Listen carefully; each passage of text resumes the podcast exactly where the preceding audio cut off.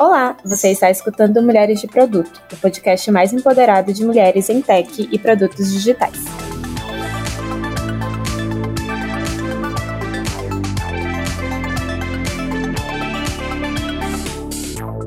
Eu sou a Vanessa e junto com a Ingrid a gente vai falar sobre os planos de carreira em Y para um Product Manager. Mas antes de começar, esse episódio tem apoio da PM3, a escola referência na educação em produtos digitais no Brasil. Aproveite o cupom MDP20 para es estudar nos cursos mais aprofundados e atuais da área de produto. Boa, então a gente chega ali que a gente alcançou a esperada senioridade na área de produto que todo mundo quer. Só que e agora? O que, que eu faço da minha vida? O que, que eu escolho, né? É, a gente pode escolher entre dois caminhos de carreira, tanto gestão como especialista. E, e, aí, dito isso, a gente vai unir algumas dúvidas que todo mundo mandou para a gente ali no nosso e-mail do podcast e também nas nossas redes sociais. Vamos falar um pouquinho o que, que é, é cada carreira, para que serve, quais são as nossas dúvidas e como que a gente escolhe. Então, hoje a gente está aí com as nossas convidadas e eu vou deixar em aberto para vocês se apresentarem. Então, meninas, podem se apresentar, tá? Cada uma levanta a mão aí fala um pouquinho da onde que vem, quem é você, quais são os seus sonhos, o que você quer para o futuro, qual é o seu signo, talvez. Quiser falar também. Oi, gente. Prazer aí. É, obrigada pelo convite. É, eu sou a Carol Gianni, trabalho com produtos aí há mais ou menos uns nove anos. É, atualmente eu sou de PM no PicPay, na área de segurança ali. Também sou instrutora no curso de liderança de produtos, sou geminiana e também é, jogo futebol. Amadora, né? Mas é prazer aí, gente. Obrigada por me receberem. Boa. Continuando as apresentações aqui. Então, primeiramente, também agradecer pelo convite, né? Tá fazendo parte aí do, desse episódio do podcast. E eu sou a Fernanda, sou libriana, gaúcha aí, tô na área há mais de cinco anos. Atualmente eu sou gerente de produtos especialista no iFood e mentora no Mentorando Produteiros. E como uma boa libriana, eu mesmo preciso responder essa, per essa pergunta para mim mesma, né? Gestão ou especialista principal, né? Então vamos ver aí no decorrer do episódio onde vamos chegar.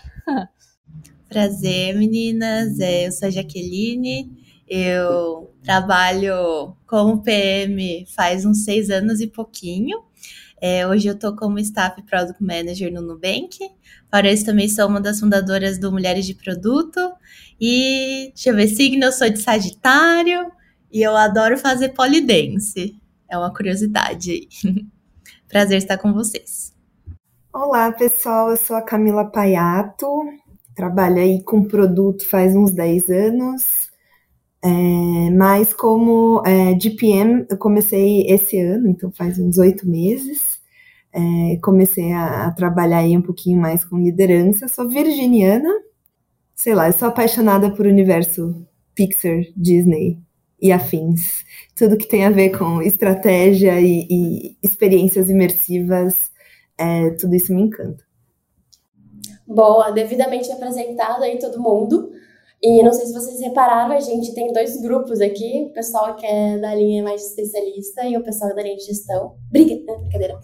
É, mas aí a Ingrid vai começar com a nossa primeira perguntinha, só para vocês terem noção, Jaque e Fê são especialista, Cami e Carol são gestão, então ela vai ajudar a gente aí nessa nossa jornada a descobrir quem que a gente quer ser e Show de bola. Já deu para ver que agora a gente está com um time aqui, um timaço, né? Então eu já vou puxar para nossa pauta. E a primeira pergunta, acho que não poderia ser diferente. Group Product Manager versus Principal Product Specialist. Qual a diferença? Bom, eu digo, né, que a principal diferença que todo mundo fala assim de cara, realmente é a gestão de pessoas, né? O GPM eles gerenciam, uh, gerenciam outros PMs, enquanto o principal não, né? Então, para o PM, para o GPM, geralmente o time é o produto, né? Ele precisa ali estar tá dando a visão, tá dando o caminho, o norte, e a soft skill é muito importante também. Já para o principal, né? Ele vai trabalhar ali em tarefas que exigem um pouco mais de compreensão profunda do produto como um todo e precisa uh, cuidar muito da visão e da estratégia e também requer mais aprofundamentos e um pouco mais também da, das hard skills, né? É, resumiu bem, assim, acho que o, o DPM, ele tem é, algumas atribuições é, mais burocráticas também, né, de gestão de pessoa, no geral, né, ele também tem, ele ganha essas responsabilidades também, ele está envolvido ainda com o produto, mas ele não está no dia a dia ali, vivendo e, e, e, atuando direto com, com as squads, né, no geral, né, pelo menos, e, e aí ele tem toda essa parte de desenvolvimento, evolução de pessoas, né, enquanto o especialista ali, ele continua é, com muitas atribuições ali de, de, de produto mesmo, dia a dia de time, mas, no geral, né, na maioria das empresas, ele costuma ganhar é, uma responsabilidade maior também do que um PM comum, né? Talvez ele ganhe produtos mais complexos ou times mais seniors, enfim, acho que tem várias formas aí que as empresas têm, têm feito para alocar esses, esses especialistas. Né? A gente comentar aqui da, da decisão, né, de, de ai, qual carreira a gente vai seguir e, e às vezes as pessoas ficam, eu fiquei, né, pelo menos um pouquinho ansiosa ali pensando, ah, você é uma boa DPM, ou ah, eu vou mais para um lado de especialista ou não. É, e eu já conversei e conheci pessoas que migraram um pouco, então foram de principal para DPM ou ao contrário, e, e, as pessoas vão se encontrando. Eu sou, eu tenho um perfil muito de teste, assim. Então eu acho, assim, Camila, você sabe que você vai querer ser, ir para uma linha de gestão para o resto da sua vida? Hoje eu quero, hoje está parecendo que está fazendo sentido. É, eu me interesso pelos assuntos e toda vez que eu leio um livro, compartilho é, ideias, isso me atrai, assim, gera, gera energia. Mas é, eu também acho que não precisa ter essa uma super pressão para se decidir qual que é o caminho da carreira e aí depois você não pode mudar nunca mais. É, eu vejo muitas pessoas migrando, principalmente em produto, testando um pouco essas linhas e, e migrando. Eu acho que isso é, é bem bacana. E aí, da parte de gestão de pessoas, é um grande aprendizado, assim, tem uma parte mais burocrática, mas desde você aprender. E aí, como que você recruta um, um PM? Como que você diferencia um PM é, pleno de um sênior? É, como que você dá um feedback é, estruturado, como que você entende ali qual que é o caminho de carreira do, daquele profissional, o que, que ele está buscando e como você descobre como você pode ajudá-lo dentro ali da, do contexto da empresa, dentro dos desafios. Então é, é bem bacana e você vai aprendendo um pouquinho no dia a dia. Eu acho que é meio difícil. Eu posso estar sendo um pouco preconceituosa ainda, mas eu acho que é meio difícil é, aprender tudo isso só no teórico, sabe? Só sem, sem você testar. É, e tem coisas que vocês podem testar é, sem ser um de PM. Então, por exemplo, ah, um feedback estruturado. Pô, dá para fazer como PM júnior dentro do time é, e treinar isso com outras pessoas. E aí você vai entendendo se, se isso te apetece, se isso é uma coisa que gera energia que você gosta ou se você gosta mais da parte mais técnica ali, de resolver os problemas do cliente, de estar mais próximo ali dos discoveries, das, dos contextos. E é isso. Eu gostei bastante do que a Camila falou, que é muito sobre você analisar o seu momento. E muitas vezes, muitas de nós aqui já pensou em, com certeza, migrar de uma das áreas para outra, trocar de domínio, ir para a área especialista ou ir para a área mais de gestão.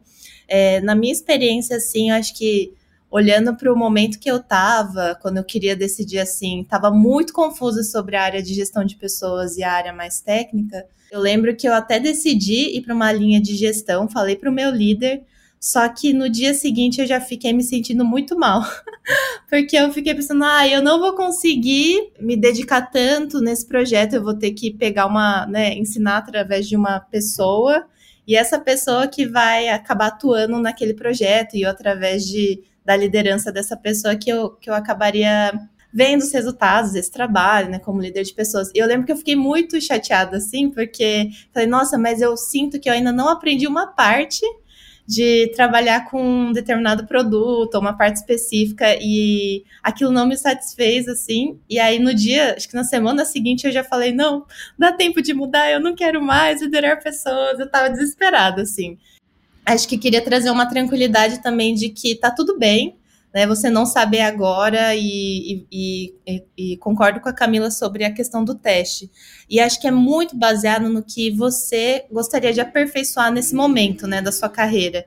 E você buscar isso através das experiências. E com certeza também uma outra dica é você conversar com os outros assim para entender sobre seus pontos fortes, porque às vezes a gente fica muito sozinha, martelando tudo assim, passa mil cenários na nossa cabeça e às vezes as pessoas falam: não, você é muito boa nisso e acho que você se daria bem. Eu lembro que na área de especialista eu ficava insegura, eu falava, ai, né, especialista? Que nome, né? Que nome ousado e audacioso. Como que eu vou falar que eu quero ser isso?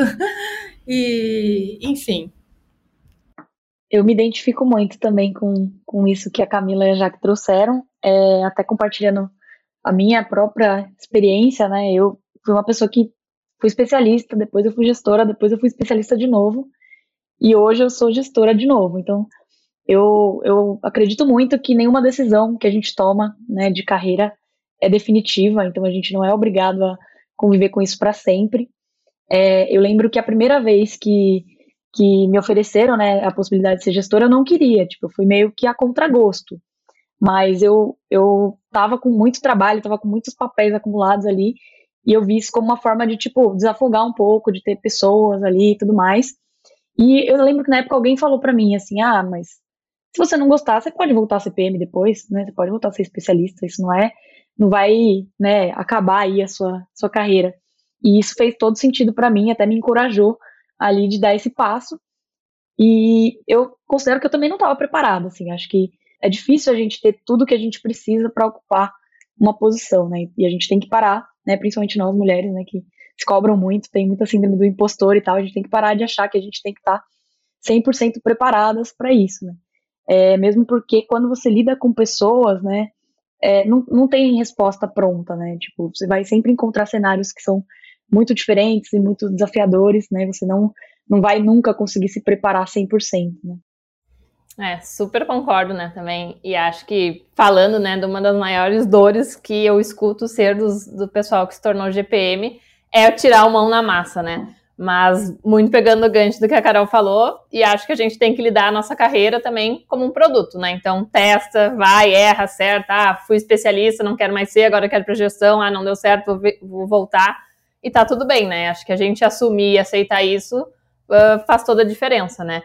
E a gente nunca vai, nunca acha que está pronto para aquilo, né? Então a gente testar, a gente ir praticando algumas boas práticas antes da gente ter o cargo já vai nos dar mais segurança para quando a gente tiver, né?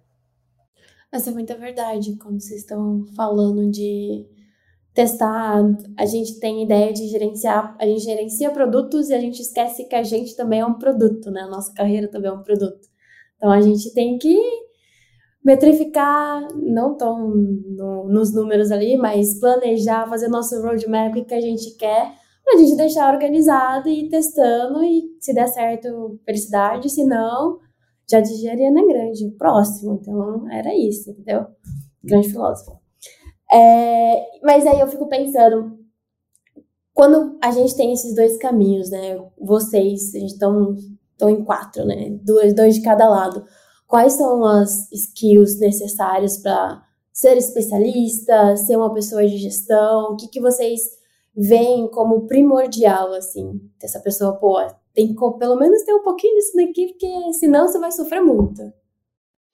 Acho que dentro da área de produtos, assim, acho que se você não gosta de pessoas, no geral, acho que você vai ter muita dificuldade, né? Porque tanto o GPM quanto o especialista, eles lidam com pessoas, com times o tempo todo. Então, tá meio implícito ali, tá? Para qualquer cargo, mas conforme você vai ficando mais sênior, isso vai sendo cada vez mais cobrado de você, né? Porque você vai ter que interagir com o time, você vai ter que interagir com desenvolvedor e com gente chata, gente legal, né? Gente que combina com você, gente que não combina.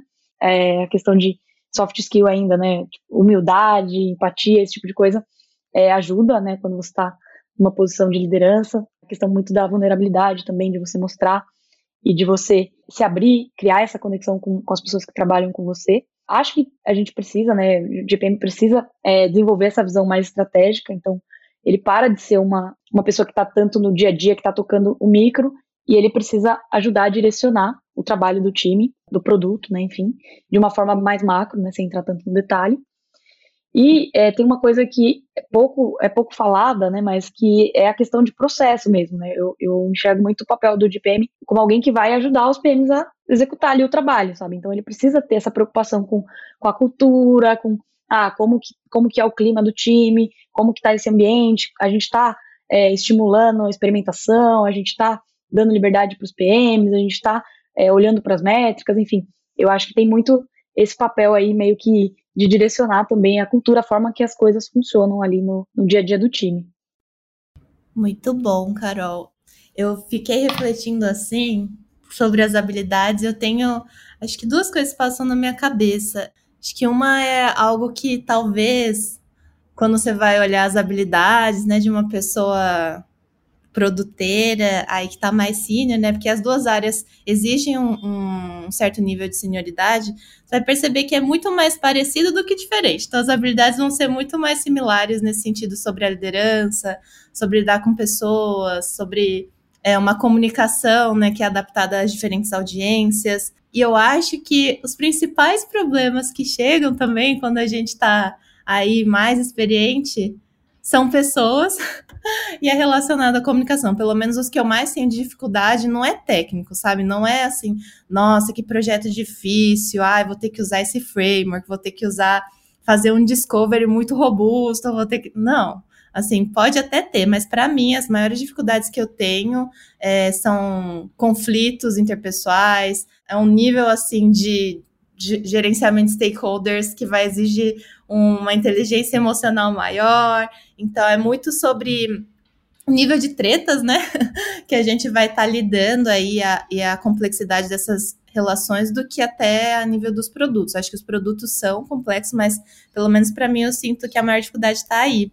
É, eu acho também quando a gente está mais sênior, a gente acaba tendo um autoconhecimento muito maior sobre os nossos superpoderes, né? E acaba que na área, tanto de especialista até liderança de pessoas, eu vejo que isso acaba sobressaindo mais também. Então, pelo menos para mim, eu consegui ficar em paz comigo que o meu superpoder é a execução. Eu não gosto tanto da parte de antes, né, de discovery, eu acho muito legal e tal, mas eu sei que eu lido melhor dado que algo está definido, bora chipar esse negócio, a primeira versão, desbloquear, mover os céus e os mundos para isso acontecer. E acho que uma outra coisa também, não sei nem se é habilidade, mas é, seu gut feeling, né, sua intuição fica boa, e aí você acaba é, até sentindo mais segurança de usar, né? Acho que a, experiência por si só, você acaba tendo, usando mais, não precisa fazer tantas fórmulas ou muitas coisas assim, você acaba usando o, a sua própria experiência como base para tomar algumas decisões, assim. Então, é sobre isso. Eu nunca sei terminar, gente, as minhas frases. Aí termina assim. eu também, eu, sou, eu falo assim, é isso, no final. Aí depois a edição que corte. ou não, ou não corte.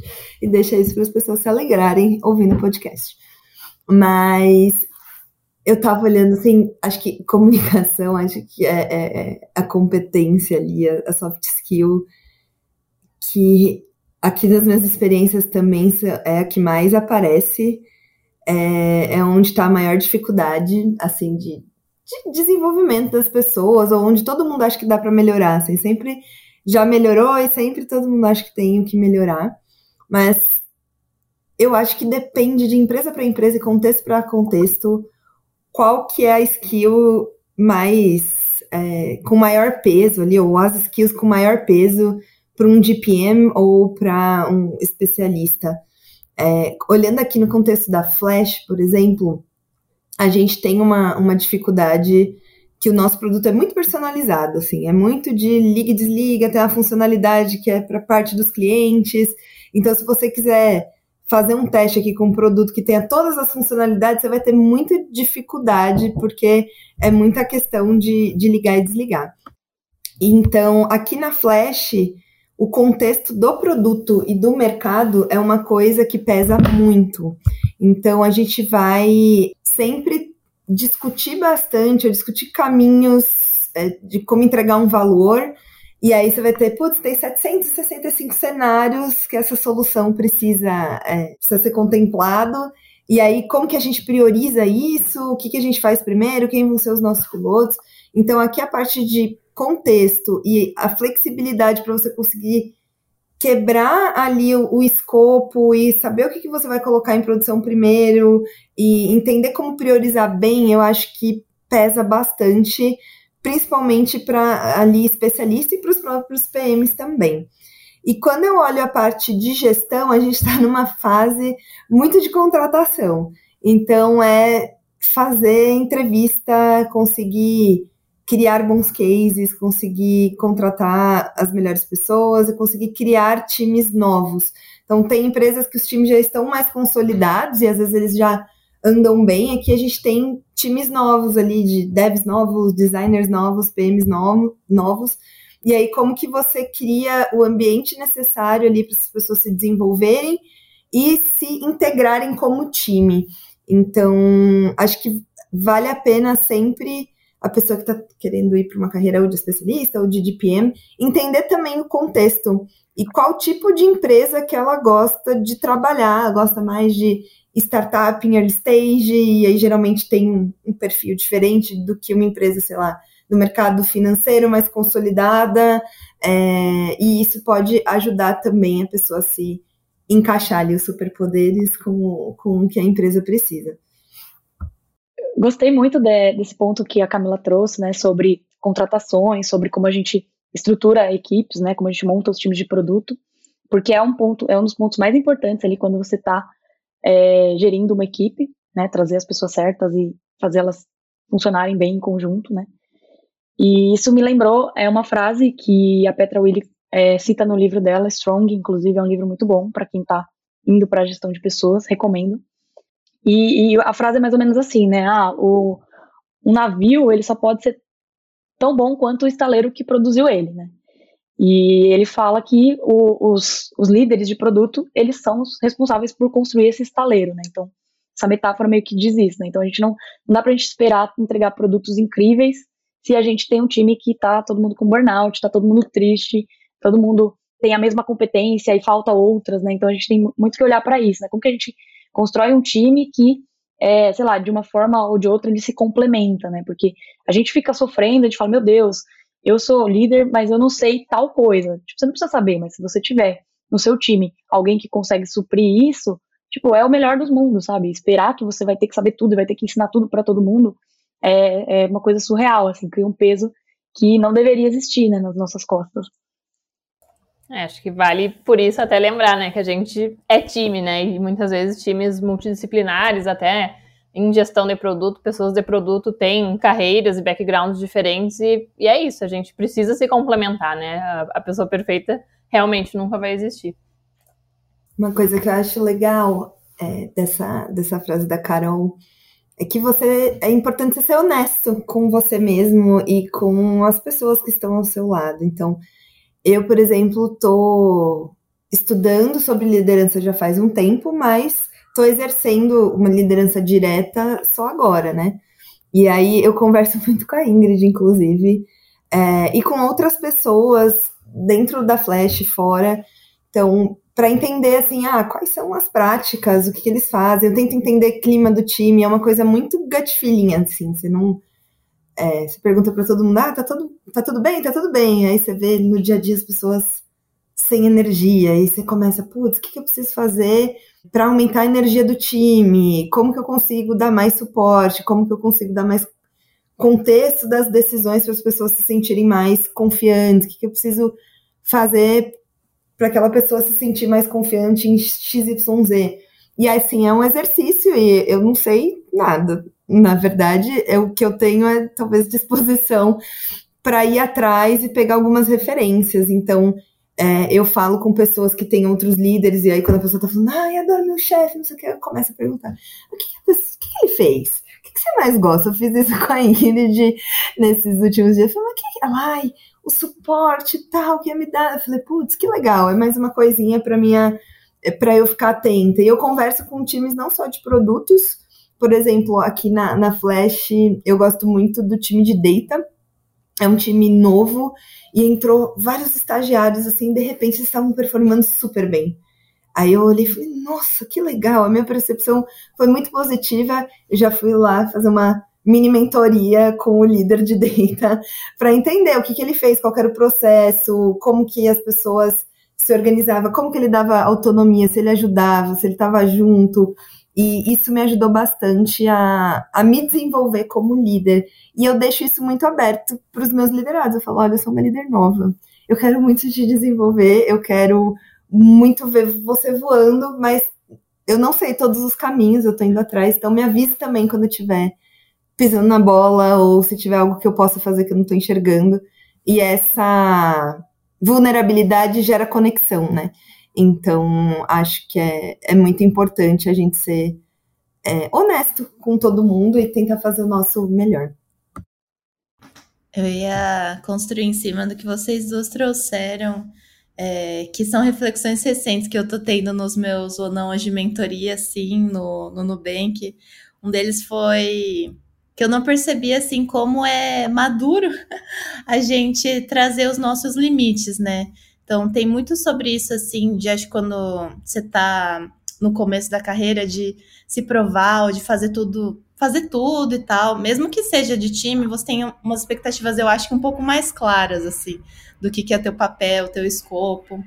E, e eu tava me sentindo recentemente muito mal por várias situações assim no trabalho e eu fiquei pensando, nossa, é muito ruim isso, né, de desistir. Eu não quero desistir, eu não quero ser a pessoa que desiste. E aí eu, as pessoas que estão me liderando assim trouxeram uma perspectiva de, nossa, eu acho que isso é, é, muito importante você saber os seus limites, isso é muito maduro da sua parte é, trazer que não tá, tá acima dos limites, dos seus próprios limites é uma coisa que é uma corresponsabilidade. Várias pessoas têm que trabalhar junto para vocês entregarem um resultado, né? Nenhum PM faz produto sozinho. E acho que um outro ponto também que eu fiquei muito reflexiva recentemente foi de desmistificar o cargo de especialista também, porque eu achava que, pô, é a pessoa que vai lá e vai fazer um negócio complexo e vai entregar. E aí eu percebi que, na verdade, é muito parecido com é, uma pessoa que é GPM ou Product Lead, né? Que na verdade, eu não vou fazer tudo sozinho. Eu vou ter que é, aprender a ajudar os outros a moverem as montanhas e influenciar as outras pessoas, mais do que eu mesmo ir lá sozinha fazer a execução, o discovery, tudo sozinha, né? Então, isso foi uma coisa que, que me tocou muito da fala de vocês duas, me identifiquei bastante. Nossa, gente, eu tô aqui só admirando cada falazinha de vocês aqui, botando no meu, na minha listinha para quando eu chegar nesse ponto aí de decidir a minha carreira em Y. a Cami, ela, Cami Cami, como eu chamo carinhosamente, trouxe um ponto da performance do time de data, né? E aí eu queria construir, trazer uma pergunta para vocês nesse é, com esse ponto, assim, olhando para o GPM ou para o especialista, né? Quais são os critérios de performance que vocês acham e que vocês enxergam que o mercado ele avalia nessa, nessas posições? Eu acho que no, no fim do dia, né, tanto o, o GPM quanto o especialista, eles são medidos pelo resultado do produto. Acho que não tem nenhuma empresa que vai falar que isso não importa, né? Acho que no final, assim, os meios não justificam os fins, né? E vice-versa, né? Então, assim, é, a empresa tá, ela tá buscando resultado, ela tá buscando dinheiro, enfim, ela tá buscando crescimento, ela tá buscando várias coisas ali. E o GPM, ele precisa sim olhar para isso e ver como ele faz, né? Como, como, como que ele alinha o trabalho do time para entregar esse resultado. O especialista, ele também vai, vai ter que fazer isso, né? Então, ele também vai ter que olhar para o que a empresa está buscando, ele vai ter que direcionar o trabalho do time para isso mas talvez com um escopo um pouco mais é, reduzido ali do que o, o de PM, que pode estar olhando para várias frentes ao mesmo tempo. Também vejo uma coisa que é, é bem difícil de medir, tá? Que é a questão da evolução das pessoas. Né? Então, assim, como que esse DPM ele está contribuindo para o desenvolvimento das pessoas do time dele, como ele está ajudando a direcionar essas pessoas, como ele está criando ferramentas para que as pessoas se desenvolvam. É, e eu posso dizer, assim, com propriedade, que é muito difícil de medir isso, sabe? Porque tem uma linha tênue que separa, assim, quanto do seu desenvolvimento é a sua responsabilidade, né? Então, assim, meu, o PM, ele é o dono da carreira dele, né? Então, assim, não dá para você esperar que o PM vai fazer um PM desinteressado virar uma estrela, né? Então, assim, é muito é, é muito complexa essa conta, assim. Mas eu vejo muito isso de como você cria esse ambiente que vai potencializar ali o trabalho dessa pessoa, que vai ajudar ela a se desenvolver e entregar resultado, né, consequentemente. A Carol sempre arrasando nas respostas, né? Um pouco difícil ficar aí depois dela, mas tentando contribuir também um pouquinho mais. Eu acho que o GPM, ele cria né, intervenções entre os PMs que ele tem ali no grupo dos PMs, então ele vai ser avaliado na capacidade que ele tem de formar e estar tá gerenciando esses times, né? Fazer a visão de produto de todos os times que ele lidera ter uma coesão, uh, enquanto já o, o, o, especialista ele precisa ter uma expertise maior assim em produto, porque muitas vezes ele vai estar tá atuando ali como um PM júnior, uh, pleno, sênior, especialista ao mesmo tempo, né? E aí precisa uh, ter aquela visão de longo prazo, um market fit e lançamento e conseguir endereçar esses produtos mais complexos uh, de uma maneira mais mais complexa, né, também, olha que, que dualidade, mas eu acho que essa é a grande diferença, assim, entre um e o outro, né. E claro, a gente fala, ah, mas uh, a gente fala muito, o, o especialista, ah, ele fica na estratégia, visão, mas como a gente falou até agora, né? Nunca se abandona as pessoas em qualquer senioridade aqui de produto, vai estar junto, tendo que lidar com pessoas e a comunicação sendo um grande desafio, né? Essa questão da performance, eu, eu concordo com a Carol, eu acho que no final é a performance do produto. É, só que aí identificar quais são as competências específicas e como medir essas competências que vai fazer com que os times cheguem na, na, na performance do produto é uma coisa complexa e ela tem uma, um toquezinho de subjetividade, assim, ela não é, não é uma métrica um mais um igual a dois ali, é, mas eu sinto muito que as empresas, assim, elas olham para a percepção dos, dos líderes da empresa como um todo, se os times evoluíram. Então eu sempre faço essa reflexão, tipo, ah, aqui nesse time, nesse squad e tal. A percepção é que o time melhorou dos últimos três meses para esse, teve uma evolução, a gente acha que conseguiu melhorar ou não, ou no que, que a gente melhorou, o que, que a gente pode melhorar. Então, no lado de DPM, acho que essa essa habilidade talvez de influenciar as pessoas a refletirem sobre pontos de melhoria dentro do time ou num, num contexto mais pessoal, eu acho que é um, um ponto bem valorizado assim na hora, na hora de olhar performance, mas é ele é indireto, né? Então no final o que a gente quer ver é os resultados, é os indicadores subindo ali, melhorando, mas isso daí é o que dá o, o, o embasamento. E do lado de mais de especialista, que se mistura bastante também, porque eu acho que quando você tem tá especialista ali, você tem que influenciar muita gente, talvez você não tenha uma liderança direta, mas você vai ter que lidar com muito stakeholder, talvez você vai estar tá tocando alguma iniciativa com mais de uma squad, com vários PMs envolvidos, então essa habilidade de comunicação, de conseguir colocar todo mundo olhando para o mesmo lado, eu acho que é, é, muito, é muito importante. A partir do momento que está todo mundo olhando para o mesmo lado, as pessoas começam a testar, fazer experimentos, e a chance de você chegar em algum lugar, pode, vai errar mil vezes, mas é, uma hora vocês chegam ali em algum lugar, então a principal coisa que eu sempre me, me pergunto ali no início da semana, eu faço ali um planejamento, olho os indicadores, e venho com essa percepção assim, tá todo mundo olhando para o mesmo lado, desde os stakeholders ali, os líderes da empresa, donos da empresa,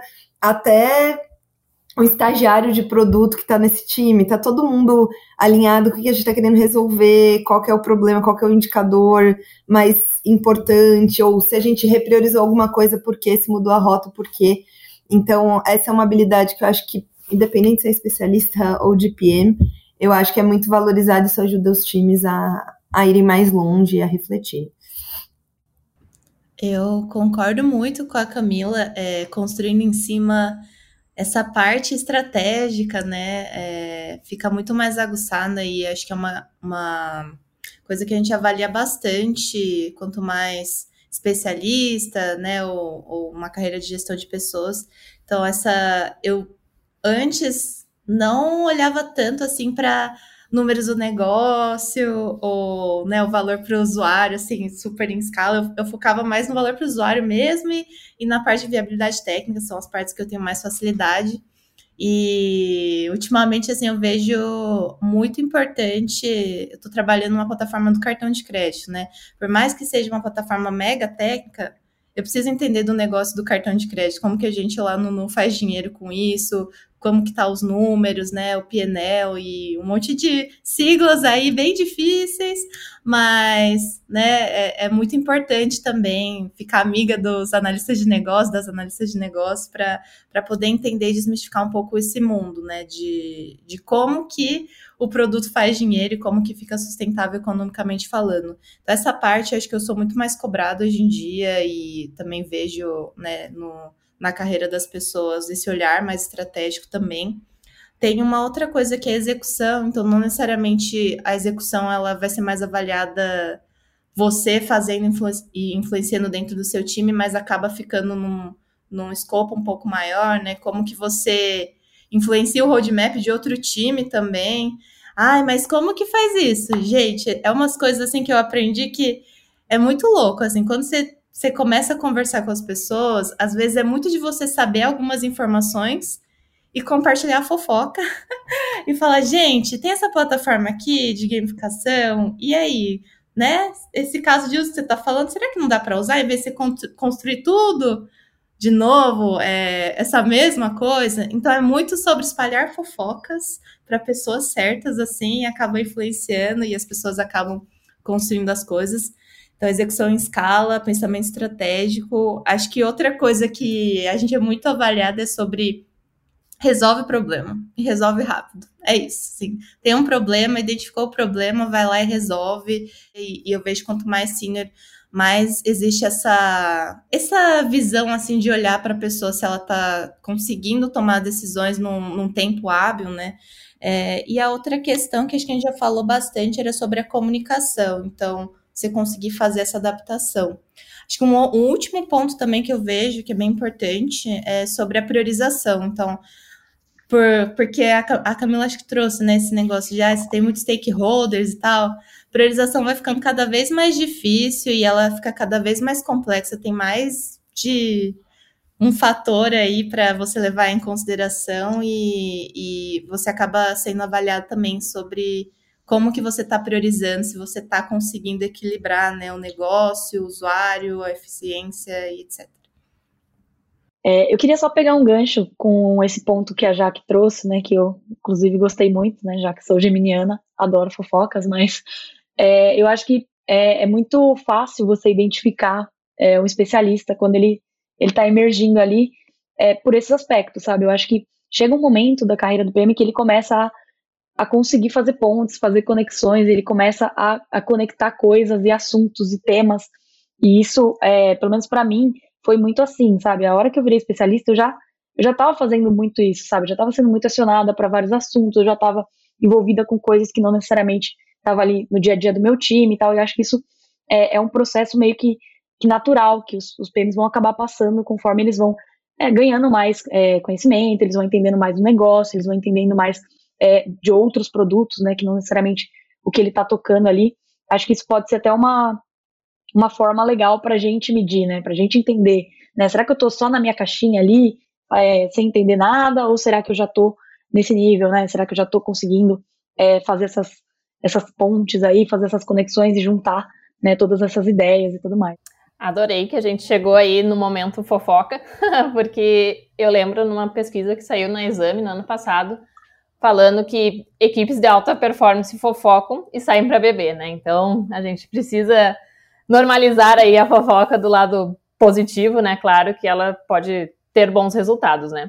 E eu vejo que essa parte que a Jaque trouxe é muito importante, né? A gente, tanto independente de especialista ou GPM, a gente tem uma eh, liderança por influência e por exemplo, né? A gente conseguir cada vez mais trazer o pessoal para perto da gente, porque a gente sabe que a gente, como pessoas de produto, a gente não tem, não é, né, um trabalho de fábrica, é um trabalho muito mais holístico. Então a gente não tem uh, um caminho claro do que, que a gente precisa fazer, a gente precisa ter um objetivo comum e saber aonde que a gente quer chegar com aquilo, né? E aí isso ajuda muito com as metas, KPIs, as métricas que a empresa uh, nos coloca também, aonde a gente quer chegar, né?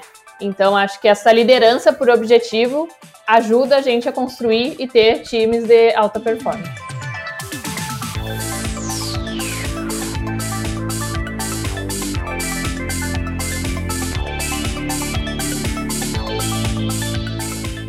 Nós fazemos parte da comunidade Mulheres de Produto, a maior comunidade de produtos para mulheres do Brasil.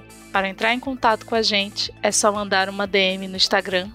Mas se você prefere o e-mail, mande para podcast@mulheresdeproduto.com. Você pode nos apoiar de diversas formas, seguindo a gente no seu agregador de podcast favorito. Ah, não esquece de dar o like, ouvindo pela plataforma Orelo e assinando um dos planos.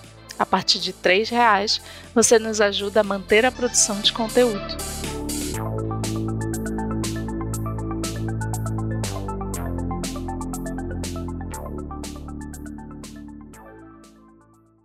E aí, a última pergunta que fica, que é uma das nossas ouvintes, que ela perguntou pra gente. Aí ela perguntou assim, a Maela Clays, eu não sei se eu estou falando seu nome certo, peço desculpas, mas é como que é o dia a dia de cada nível, quanto cada um entra no tático e estratégico. Posso comentar um pouquinho do ali da visão de GPM? Eu acho que é, aqui na Flash a gente faz um, um planejamento por quarter, né?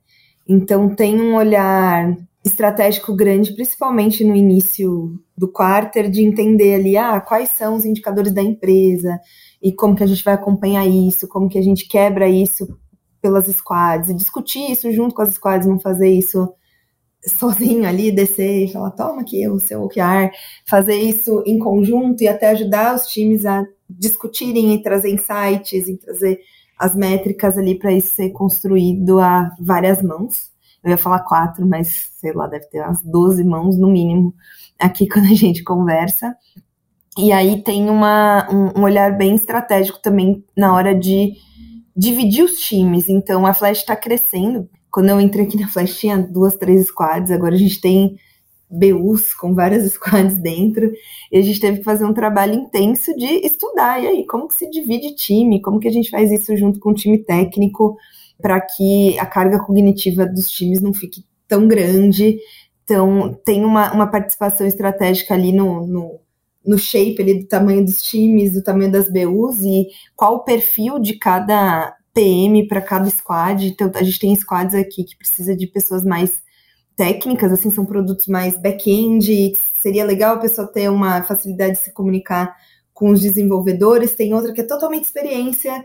Então, se você tem um perfil que é um pouco mais sênior ali na parte de é, discovery, na parte de experiência, talvez vai se encaixar melhor. Então, fazer esses deparas ali de shape de time com squad, eu acho que é, é, é, bem bacana. Então, acho que se envolve bastante. Na parte de contratação, a gente já comentou pra caramba, e às vezes consome bastante o, o, o nosso tempo. É, e no tático do dia a dia, eu costumo acompanhar ali os times. Às vezes você tem um time que já tá andando, já tá mais alinhado, e aí você precisa só acompanhar é, aos poucos ali, só dar uma olhada, ver se alguém está precisando de algum suporte. E geralmente times mais novos, eles ainda estão se encontrando ali, entendendo qual que é o papel de cada um.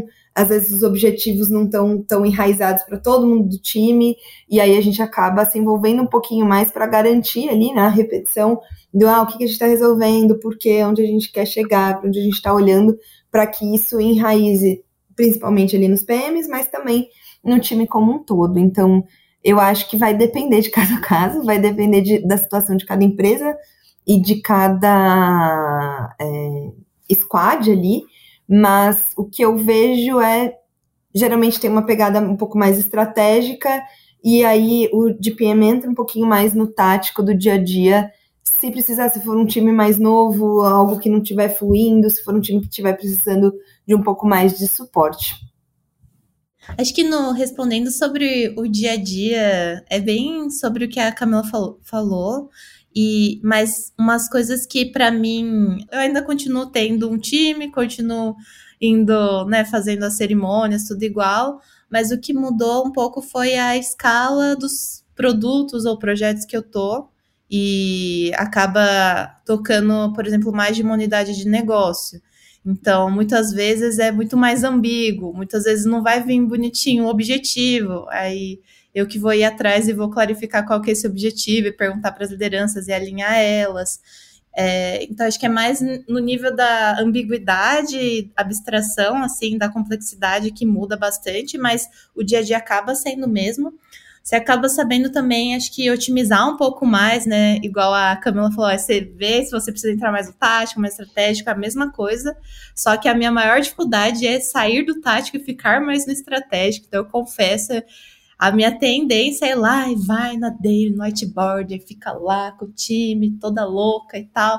Só que aí você vê que você precisava estar tá mais fora e fazendo outra coisa, que senão, se você não fazer, ninguém vai fazer, e você não precisaria estar tá gastando tanto tempo assim, sabe, na, na execução.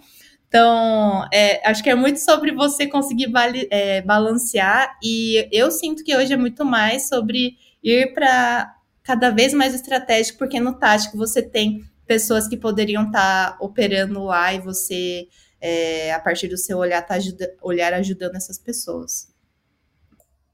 Super concordo com a Jaque. E a Melissa Perry, ela traz muito disso também, né, no livro dela. Ela fala que geralmente o que muda entre uma posição e outra é a porcentagem de tempo que a gente aloca realmente nesses níveis, né, estratégico, tático, operacional. E eu vejo que o que muda do spec, que ele gasta, sei lá, 10% em teoria, do, do, tempo ali no tático, enquanto o GPM gasta 40%, né? Um, uh, um tempo um pouco maior.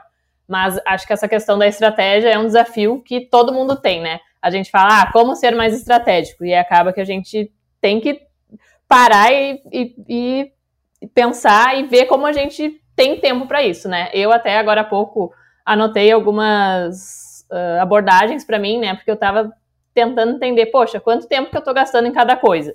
E aí, às vezes, é muita reunião, a gente não entende. Aí eu peguei a minha agenda e aí eu comecei a dividir cada reunião em cores. Então, o que, que eu faço de tático, o que, que eu faço de operacional e o que, que eu faço de estratégico. E aí foi muito legal, sabe? Que daí eu consigo ver, tipo, poxa, onde que eu tô fazendo menos e onde que eu quero chegar, o que, que eu preciso melhorar. Então, eu, eu preciso muito desse visual. Então, é uma dica aí que funcionou comigo e acho que uh, para quem quiser aí seguir também. e aí a gente vai para a próxima pergunta, que eu falei que era a última, mas não era a última pergunta, que é como é a trilha de empresas. A nossa Daniela 30, ela perguntou isso pra gente, a gente vai repassar aí pras meninas como que é a trilha de desenvolvimento, né, de carreira aí para vocês. Bom, posso começar aqui. Então, aqui no iFood, né, o pessoal pode entrar pelo um programa de estágio, então já começa como um estágio, um estágio de, de produto. Aí depois a pessoa pode ser PM Júnior, PM Pleno, PM Sênior, especialista, e aí se vai, né, um pouquinho ali para o Y, então, uh, sendo a carreira de gestão, né, do GPM e ou do Principal, né. E aí, a partir disso, uh, pode ser Head ou diretor, mas claro, né, isso muda, aqui o iFood é gigante, então, estou falando um pouquinho mais da minha vertical aqui, né, então, de logística, funciona mais ou menos assim, mas também estamos em constante mudanças, né, vendo o que está se adaptando mais a cada momento ali da empresa. Mas no geralzão é assim que está funcionando aqui. Boa. Aqui na Flash é um pouco parecido. É que a Flash ela cresceu bastante, mas o time de produto cresceu mais aí no último ano, então é algo que está em construção. É, a gente tem estágio também, uh, APMs, PM, é, PM Júnior, Pleno e Sênior, é, depois a gente tem DPM, a gente não tem um, um cargo ainda, uma função de especialista. Pouco tempo, talvez a gente vai ter que vai ter começar a ter. Então, antes a, a Flash ela não tinha BUs e era só todo mundo ali focado em benefícios. E agora está começando a aparecer algumas iniciativas e algumas apostas mais complexas é, e que dependem aí de pessoas com mais contexto, com skills é, mais aflorados ali para fazer a, o papel de influência, priorização entre BUs, entre squads. Então é provável que em breve a gente tenha, mas por enquanto a gente ainda não tem. E aí depois de, de DPM, hoje a gente só tem um diretor de produto, então não, não tem uma uma carreira ali de rede, enfim, porque a empresa está ainda num momento de, de crescimento. Mas a gente já evoluiu bastante. Eu acho que no ano, no ano passado é, nem essas definições ali estavam mega, mega claras ainda, então a gente ficava, ah, é APM ou PM Júnior? É a mesma coisa, não é? E, e, quais são as faixas? Quais são, o mais importante, né? Quais são os skills de cada, de cada faixa ali? E agora isso está um pouquinho mais definido. É, eu vejo que esse tema de APM, PM Júnior, né, foi um tema que demorou para chegar aqui no Brasil, mas agora as empresas estão aderindo mais, mas ainda tem empresas que tratam de uma maneira um pouco ruim, né, porque a gente sabe que é uma pessoa que está entrando ali uh, na carreira e muitas vezes estão pedindo já experiência, né, mas acho que a gente tem muito ainda a amadurecer e que bom que a gente já tem, né, essa, essa carreira aí chegando aqui. Sim. Então, gente, aqui no Nubank, é, a gente começa com a vaga de APM, tem a vaga de estágio recentemente que a gente abriu também, e tem vários aí, né? Vários níveis até chegar em VP, diretoria, rede de produto e tal. Mas acho que uma coisa interessante de trazer é que nas, nas posições mais juniores, né, e, e senior, assim, até chegar product lead ou principal, a gente tem essa divisão de especialista e gestão de, de pessoas. É, é uma coisa que acho que é bem legal aqui no, no Nubank que a gente consegue trazer as pessoas para testarem, uma vez que elas já estão mais seniors, para ver se elas querem fazer gestão de pessoas ou se elas querem para uma área especialista. E isso é bem positivo para isso que a gente estava conversando anteriormente, né? De testar e ver se na prática é aquilo mesmo que a gente gostaria de fazer.